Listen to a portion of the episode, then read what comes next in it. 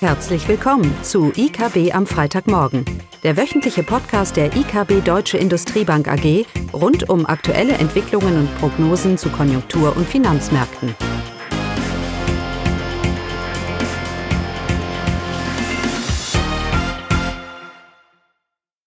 Willkommen zu IKB am Freitagmorgen mit mir, Caroline Vogt.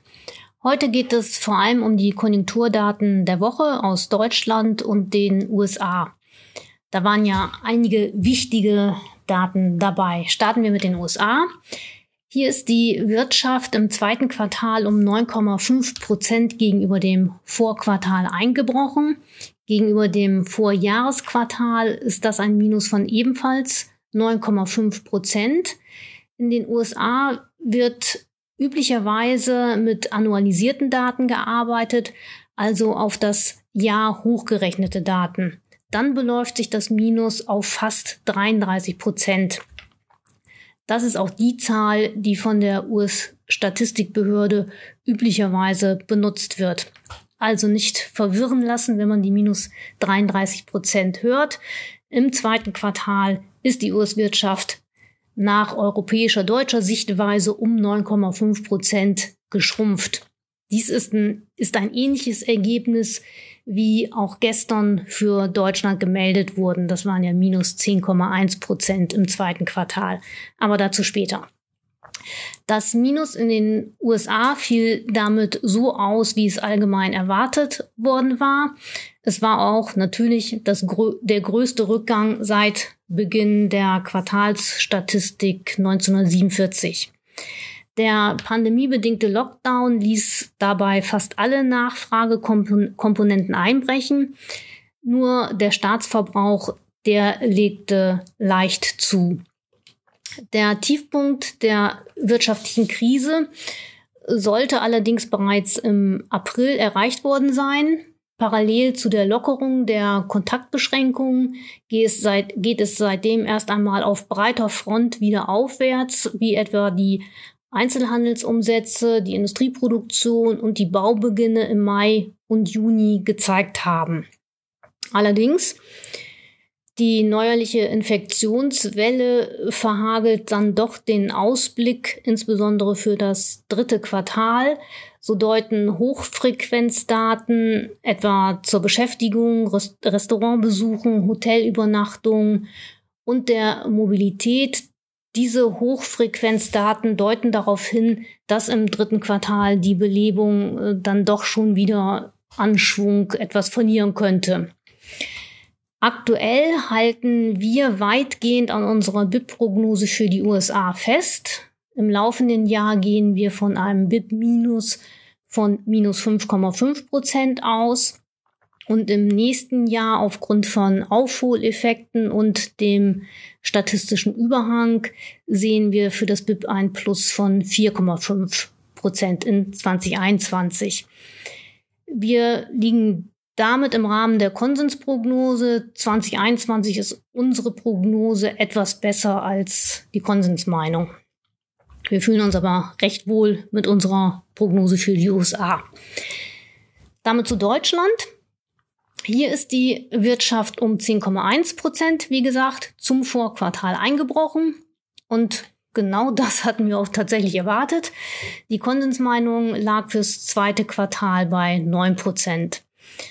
Nach Angaben des äh, Statistischen Bundesamtes sind mit Ausnahme des Staatskonsums, der ist anscheinend äh, leicht gewachsen, und die Bauinvestitionen sind anscheinend auch leicht gewachsen.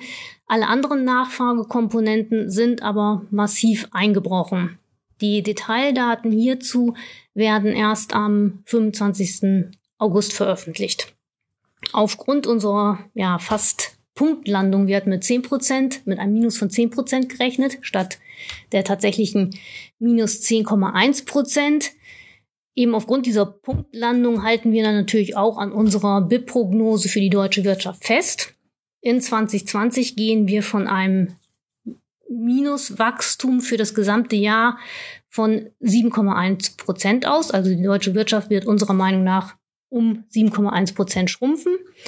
2021 sehen wir dann ein BIP Plus von 4,5 Prozent.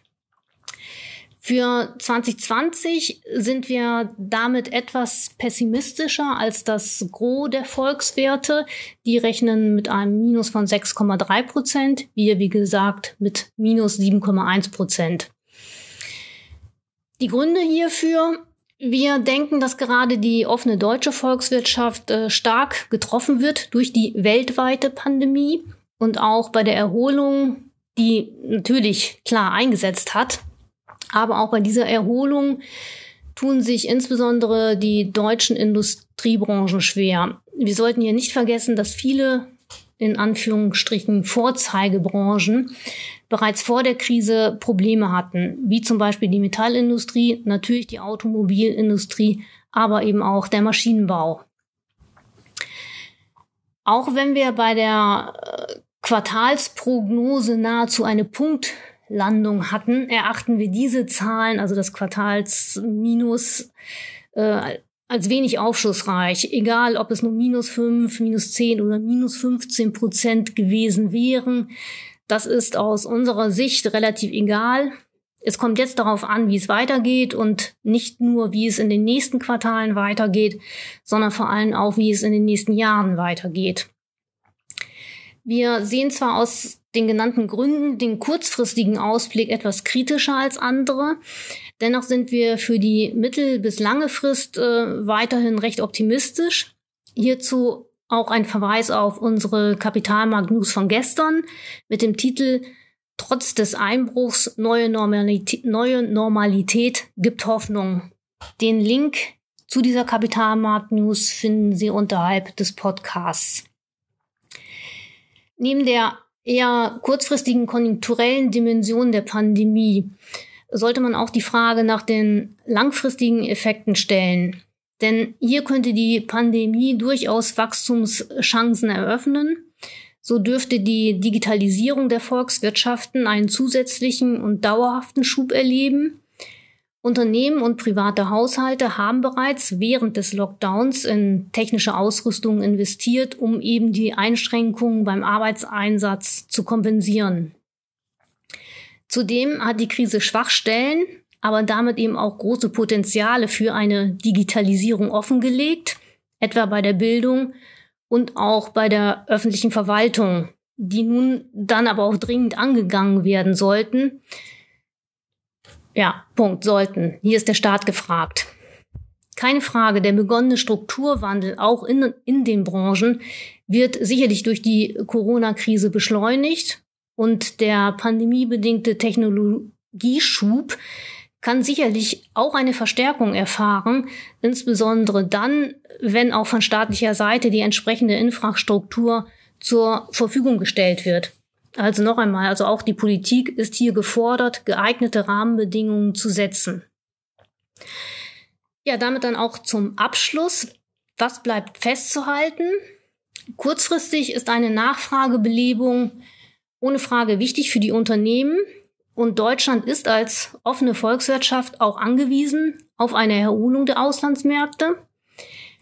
Unternehmen sollten dennoch nicht nur auf die Belebung der Nachfrage hoffen, sondern sie sollten die Zeit nutzen, um den nötigen Umbau voranzutreiben und nicht nur auf die Belebung der Nachfrage hoffen.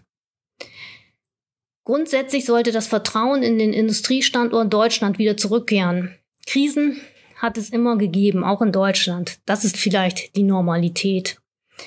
Bisher haben die Unternehmen in jeder Krise gezeigt, dass sie anpassungsfähig und flexibel agieren können. Von daher sollte man nicht zu pessimistisch sein und etwas optimistisch, optimistischer in die Zukunft blicken. Ja, Punkt. Das war der Satz zum Wochenende. Damit ein schönes Wochenende. Das war das wöchentliche IKB am Freitagmorgen. Sie wollen immer über neue Ausgaben informiert bleiben? Dann direkt den Podcast abonnieren. Oder besuchen Sie uns unter www.ikb-blog.de slash podcast.